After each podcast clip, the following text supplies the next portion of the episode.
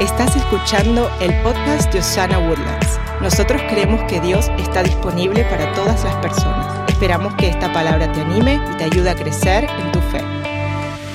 Estamos continuando nuestra serie que se llama El regalo de la fe. Estamos en la parte número dos y estamos hablando lo que significa um, recibir el regalo de la fe. ¿Dónde está la gente que tiene fe en Cristo nos sana esta mañana? Dígame un fuerte amén. Ahí dónde está. Qué bueno. Cuando recibimos eh, el regalo de la fe, se abren nuestros ojos espirituales para poder recibir la perspectiva de Dios en nuestra vida. Yo no sé si usted se ha dado cuenta, pero hay una perspectiva del hombre y una perspectiva que viene de parte de Dios. Yo le doy gracias al Señor porque me permite tener los ojos de la fe y ver las cosas que no son como si fuesen. Amén. Yo miro a, mis hijos como un hombre y una mujer de Dios. Espero que usted mire a sus hijos como un hombre y una mujer de Dios ya. ¿Cuántos hacen eso? Yo miro mi casa y digo, gloria a Dios por lo que tú me has dado. Miro mi auto y digo, gloria a Dios por lo que tú me has dado. Cuando recibimos la perspectiva de Dios, entonces empezamos a ver las cosas como un regalo de Dios. Mire a su marido ahí a la par suya o a su esposa y diga, gloria a Dios porque me diste el más guapo o la más guapa de toda la historia. Mírela ahí donde está. Amén. ¿Por qué se ríen? Pero usted sabe, cuando usted recibe el regalo de la fe, usted recibe el regalo del entendimiento de lo que Dios ve. Dios Padre ahora lo mira a usted a través de la sangre de Jesucristo. Lo mira a usted perdonado, lo mira a usted redimido, lo mira a usted lleno de la presencia, lleno del llamado de Dios para su vida. Es bueno saber que Dios nos mira desde otra perspectiva y no de la perspectiva humana, sino cuando nosotros abrimos nuestros ojos espirituales, aprendemos a discernir las grandezas o la grandeza de la promesa de Dios para mi vida y para su vida. ¿Cuántos pueden ver lo que Dios ha prometido en su vida? ¿Cuántos lo aceptan en su vida? Para mí es importante que hoy podamos juntos eh, recibir o abrir nuestros ojos espirituales. Es mi propósito el día de hoy que usted y yo juntos podamos abrir nuestros ojos a la perspectiva de Dios. ¿Cuántos quieren ver la vida como Dios mira la vida? En esta mañana, dígame un fuerte amén o denle un aplauso a Jesús si puede, por favor. Abra su Biblia si trajo una Biblia, si no está aquí atrás mío. Jeremías 29:11 dice esto. Usted ya lo ha escuchado. Porque yo sé muy bien los planes que tengo para ustedes, afirma el Señor. Planes de bienestar y no de calamidad, a fin de darles un futuro y una esperanza. ¿Cuántos quieren recibir un futuro y una esperanza de parte de Dios? Ok, les voy a contar una historia que tiene que ver con perspectiva.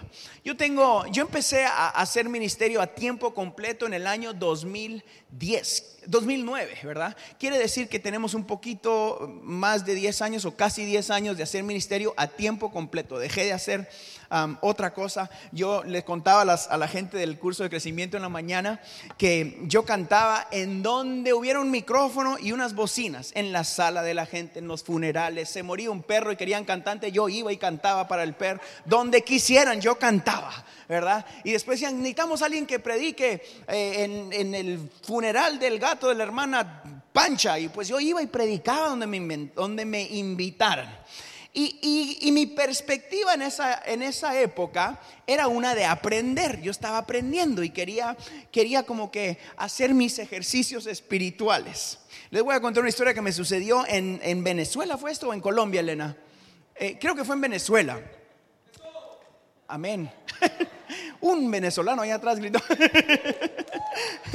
Eh, eh, yo estaba, creo que fue en Caracas, y era una de mis primeras veces viajando yo estaba muy emocionado. Entonces me paré, canté las canciones y al final eh, ponían unas mesas. En esa época vendíamos discos, ¿verdad? Entonces yo me paraba a la par de los discos y la gente hacía una fila y yo firmaba el disco.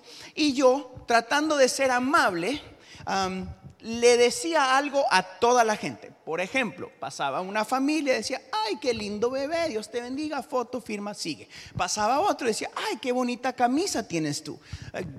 Pasaba otra, ay, me gusta tu pelo, ay, qué bonitos aretes. De repente viene una pareja, quiero que usted me entienda, y viene el marido y la mujer, tienen su disco en la mano, y yo estoy firmando y digo, gloria a Dios, pasa otro, gloria a Dios, gloria a Dios. Viene la pareja y la señora, pues se mira como que tiene seis meses de embarazo, siete meses de embarazo, vienen de la mano, se me acerca y ya sabe qué pasó.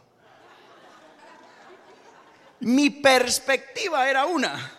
Se acercan y yo le digo, ay, mucho gusto, gracias por comprar el disco. ¿Cuándo nace el bebé? Y el mundo, que era colores, se convirtió en blanco y negro. Y yo dije, Padre, venga tu reino y hágase tu voluntad. Llévame, hoy me muero, Señor, me voy al cielo. Suavemente levantó su mirada. Me dijo, sí, no estoy embarazada, estoy un poquito pasadita de peso. Lo que no les dije en la historia que Elena me regañó fue que yo hice esto. Cuando nace el bebé y le toqué la, le toqué la panza. I know, Fue horrible. Hasta el día de hoy siento la panza en mi mano cuando cuento la historia. I can feel it. Le estoy hablando de perspectiva. Esa gente me abrazó, se fue y pum, se acabó la historia, ¿no? Pero mi perspectiva tuvo que cambiar. Porque yo me dejé guiar, y quiero que me entiendas, un ejemplo muy chistoso, una cosa muy, muy rara que me sucedió. Pero nuestra vida espiritual es de la misma manera. Nos vamos con la finta. La finta de ella era la pancita, ¿verdad? Mi finta en esa época era que yo no había entendido que no debía de preguntar esas clases de cosas y menos tocar las panzas que no debía andar tocando. Entiéndame. En el ministerio sucede muchas veces así. Miramos circunstancias o situaciones y nos dejamos ver por lo que nuestros ojos nos dicen o por lo que estamos mirando. ¿Sabe por qué? Porque nuestros ojos físicos a veces nos mienten. Yo tuve que aprender a no decir lo que miraba en el ministerio, sino hablar después de calcular muy bien la situación y discernir muy bien mis palabras y las situaciones en las que me encontraba en el ministerio mientras iba viajando. En nuestra vida espiritual, el regalo de la fe nos permite abrir nuestros ojos espirituales a las diferentes circunstancias y no ver la situación en lo físico, sino ver el lado espiritual de cada cosa. El día de hoy quiero invitarte a que mires el lado espiritual de lo que estás viviendo. Dios tiene algo mejor y más grande para ti, pero tienes que abrir tus ojos espirituales. Yo estoy seguro que nuestra vida espiritual es más o menos igual tenemos que hablar y confesar después de calcular y ver lo que Dios quiere que miremos. No creas que lo que ve, no, no debemos de creer solamente lo que miramos, sino debemos de creer lo que ya se nos prometió. Mirar las cosas en la manera correcta, que es como Dios quiere que las miremos. La fe, amigos o hermanos, cambia nuestra perspectiva. Déjeme decir eso una vez más porque eso es muy importante que usted entienda el día de hoy.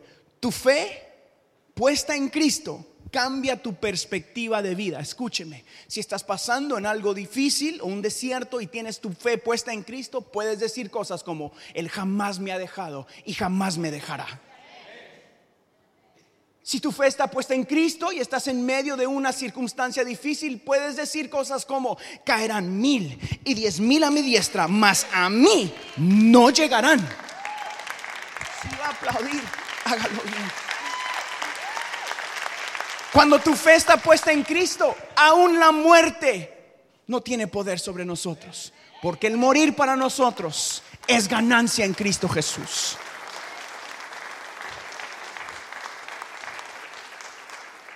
Eso no significa que la perspectiva en la tierra cambie a veces. Porque hay cosas que duelen. Hay desiertos que cansan.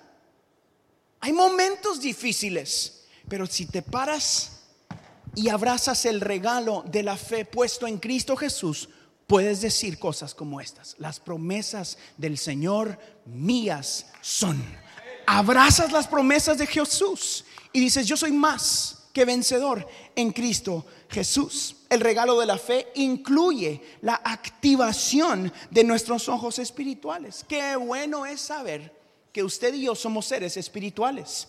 Y como somos seres espirituales, tenemos que activar nuestros ojos espirituales. Hace unas semanas les dije, ¿estás vistiendo tu hombre físico solamente o también estás vistiendo tu hombre espiritual con la armadura de Dios? Hablamos y dimos un ejemplo muy sencillo, ¿verdad? ¿Se acuerda? Que dijimos, cuando te mires al espejo, viste tu hombre espiritual también. No inviertas tanto tiempo solo en el físico, sino también invierte tiempo en el hombre y la mujer espiritual. Ahora ya no vemos solo con nuestros ojos físicos, sino podemos ver lo que Jesús ve en nosotros y para nosotros. El regalo de la fe en Cristo, amigos, realmente incluye un mejor mañana. Déjeme decirles una vez más, el regalo que Jesús nos dio en la cruz del Calvario, que es acceso a entregar tu vida a Él, ¿ok? Hasta ese punto la gente tenía la ley, pero la cruz nos dio acceso. Si usted le gusta leer la Biblia, que espero que a todos, hay un ejemplo muy lindo o una historia muy linda que dice que el velo se rompió. Había un velo que separaba la presencia de Dios de la gente. Eso se rompe y ahora usted y yo tenemos acceso al lugar santísimo, donde está el mismo Dios Padre y usted puede arrodillarse y adorar en su presencia. Esto cambia todo para nosotros. La perspectiva es diferente, porque entonces sí incluye un mejor mañana, porque la muerte pierde su aguijón, porque la enfermedad ya no tiene poder sobre nuestros cuerpos, porque la depresión y la ansiedad se van en el nombre de Cristo Jesús. Porque el divorcio ya no tiene fuerza. Porque usted y yo podemos confiar que de la mano de Dios vamos a poder seguir adelante. Qué genial es saber que Jesús nos dio acceso a poner nuestra confianza en Él también. Jesús no empezó solo una, o no empezó una religión. Jesús empezó una relación con usted y con Él. Él murió y resucitó para que usted realmente pueda vivir confiado. Ahora podemos vivir confiados en Cristo Jesús. Mire lo que dice la Biblia en el capítulo 2, versículo 11 de Lucas. Dice, hoy les ha nacido en la ciudad de David un Salvador, que es Cristo el Señor. Pausa. ¿Se dio cuenta que no dice, les ha nacido alguien que vino a juzgarlos? ¿Se da cuenta que dice, les ha nacido alguien que te va a decir todo lo malo que estás haciendo? ¿Se da cuenta que, que no dice, ay, nació alguien que, que, está ahí para apuntar su dedo, sino dice, ha nacido el Salvador? ¿Cuántos le dan gloria a Dios? Porque nació nuestro Salvador en la ciudad de David. Escúcheme. ¿De qué te está salvando? Primero, de una muerte eterna, porque damas y caballeros, sí existe el infierno y no, no es en esta tierra. Y sí existe una vida eterna.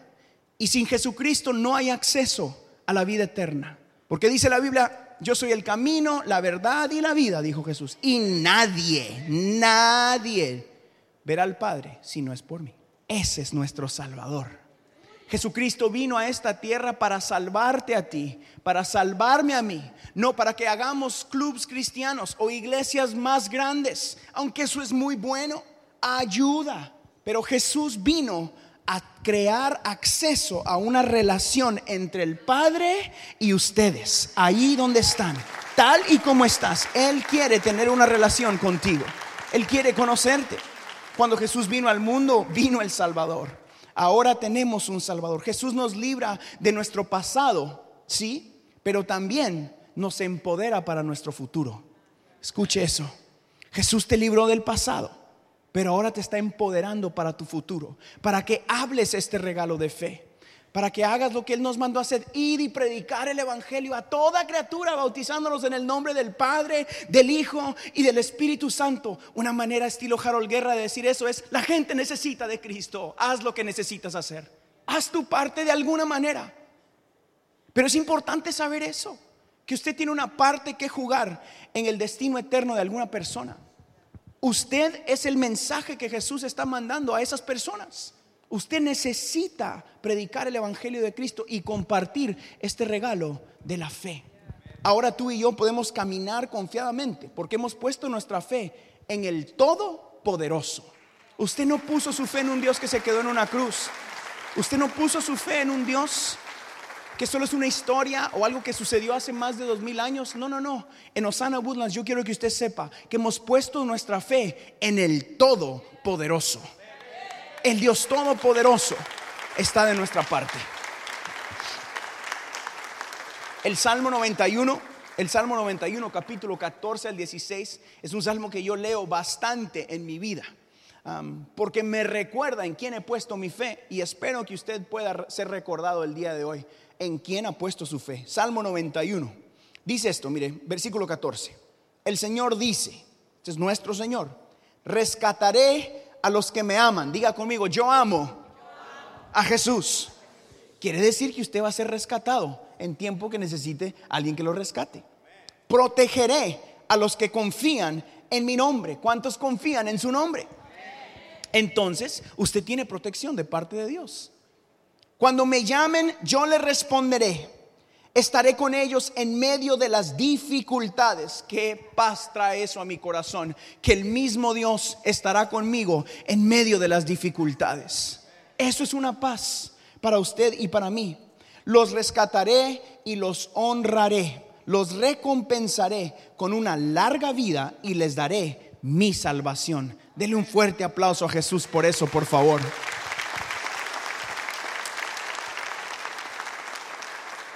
Nuestra fe en Cristo es la llave que abre las puertas a las promesas de Dios para nosotros.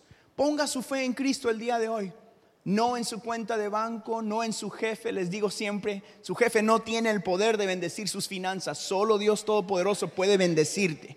lo que puede hacer es darte un cheque o darte un pago, pero el Dios Todopoderoso puede bendecir tus finanzas. Así que confíe sus finanzas al Dios Todopoderoso. Ahora hemos sido empoderados para vernos como Jesús nos ve. Ver la vida desde la perspectiva de Dios no es fácil, pero para nuestro Dios todo es posible. Yo entiendo que muchos de nosotros escuchamos promesas como estas y decimos, pastor, si usted supiera, acabo de perder un familiar. Esta semana tuvimos gente en nuestra iglesia que perdió un familiar. Pastor, usted no sabe que en mi casa mi relación matrimonial está pasando algo muy difícil. Pastor, usted no sabe, mis hijos estoy luchando y no quieren venir. O no quieren dar su vida a Cristo. O X, usted llene la línea ahí. Pastor, fíjese que llene eso. Estas son tus dos opciones. La Biblia dice que cada mañana tú y yo recibimos una nueva misericordia. La Biblia también dice que gente como tú y gente como yo, que entregamos nuestra vida a Cristo, podemos decir cosas como, jamás estaré solo. Jamás estaré solo. Entonces, en medio de esas circunstancias, si tú decides poner tu vida o tu fe en Cristo Jesús, mi pregunta es, tienes dos opciones. O vives diciendo, bueno, voy a hacer yo todo lo posible, o pongo mis circunstancias en las manos del Dios Todopoderoso, el que todo lo puede. Dice el Salmo 91, como dijimos, que Él nos va a proteger si confiamos en su nombre. No dice solo que, ah, los voy a proteger. No, no, no. Tienes que poner tu confianza en Él. Ya veo que usted tiene una parte que jugar en eso, ¿verdad? Dice, yo los protegeré a los que confían en mi nombre. Cuando me llamen, quiere decir que usted tiene que llamarlo, deje de estar llamando a la suegra solamente a contarle los problemas o al vecino, sino llame a Dios Todopoderoso en medio de la circunstancia primero. Hable con Dios primero, hable con Dios. Hoy yo quiero recordarte que nuestro Dios todavía hace milagros. Voy a decirles una vez más, Dios todavía hace milagros. Dios todavía rescata, Dios todavía restaura, Dios todavía sana gente, Dios todavía salva al perdido. Yo no estoy tratando de emocionarte, sino estoy tratando de recordarte verdades bíblicas que hemos escuchado una vez y se nos olvida. Así que hoy yo quiero recordarte el regalo de la fe este diciembre, cuando el Señor ponía esta serie en mi corazón. Ah, porque todos están comprando regalos, yo quería recordarle a ustedes, usted tiene el mejor regalo en la historia de la humanidad, a Cristo Jesús. No hay nada mejor que poner nuestra fe en Cristo. Miren lo que dice Romanos, Romanos capítulo 8, en el versículo 28. Y sabemos que Dios hace que todas las cosas, diga todas fuerte, cooperen para el bien de quienes lo aman y son llamados según el propósito que Él tiene para ellos. ¿Qué sucedería en su vida hoy mismo si usted sabe que todas las cosas le van a obrar para el bien? ¿Cambiaría usted su manera de pensar? ¿Qué sucedería en tu vida si aún cuando las cosas estén difíciles, mañana mismo, o aún hoy, cuando salgas y te subas al auto, tú realmente confiesas esto? Todas las cosas obran para bien para mí, porque yo amo a Dios. Todas las cosas obran para bien. Todas las cosas obran para bien, porque yo amo a Dios. ¿Sabe cuál es su parte? Amar a Dios. Poner tu confianza en el que no abandona. Poner tu confianza en el que nunca te dejará ni te desamparará. Entender de que tus hijos no te pertenecen, que tu matrimonio es algo que Dios va a usar para predicar el Evangelio. Entender de que las finanzas no son tuyas, sino son de Él. Que lo ames tanto, que anheles darle tu todo. Diga conmigo, todo. Cuando le damos todo al Señor, entonces todas las cosas obran para bien. El día de hoy yo quería recordarles, anhelo emocionarte a ti, a que abras tus ojos espirituales. Que cuando no tiene sentido, que cuando dices, ¿y ahora qué hago? Señor, pero si yo hago las cosas bien, Señor, ¿le ha pasado? Señor, pues esta semana hasta oré dos veces. Señor, pero si yo soy un buen papá, yo soy un buen esposo, Señor, yo doy mi diezmo, yo doy mi ofrenda y mira lo que me está pasando. Diga conmigo, todas las cosas sobran para tu bien. Ah, yo voy a intentar decir eso con ustedes una vez más porque alguien necesita escucharlo. Ahí lo que estás pasando, todo va a orar para tu bien. Todo va a orar para tu bien. No estás solo, no estás sola. Has confiado en el Dios Todopoderoso